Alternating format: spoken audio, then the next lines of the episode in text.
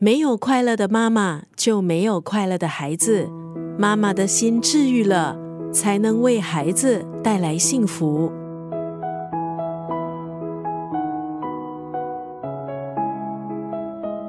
为人父母的你，可能也有这样的感受：为了照顾孩子，觉得自己很狼狈，可是还是担心自己做的不够好。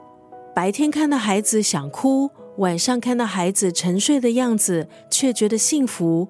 可能你会质疑：天哪，我到底怎么了？今天在九六三作家语录分享的文字，出自这本书。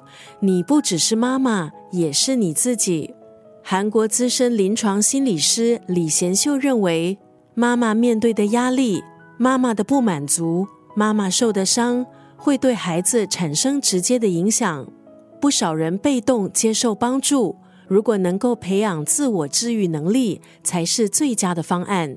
这本书透过二十二则心灵处方，帮助为人父母者走向自我修复的道路，暂时放下妈妈或是爸爸的角色，把焦点暂时转到自己身上，尝试直视内心，才能够开启改变。重新找回自己的能量，为自己和孩子带来幸福。今天在九六三作家语录就分享这本书，你不只是妈妈，也是你自己当中的这段文字。试着在妈妈心灵药房的匾额上写下自重自爱吧。就算有时在家人面前情绪失控，你依然是个非常珍贵的人，即使蓬头垢面。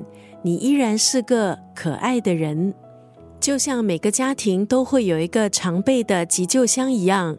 作者希望妈妈们在面对压力或问题时，可以把这本书当作是心灵药房，从中取得最合适的药。试着在妈妈心灵药房的匾额上写下“自重自爱”吧。就算有时在家人面前情绪失控，你依然是个非常珍贵的人。即使蓬头垢面，你依然是个可爱的人。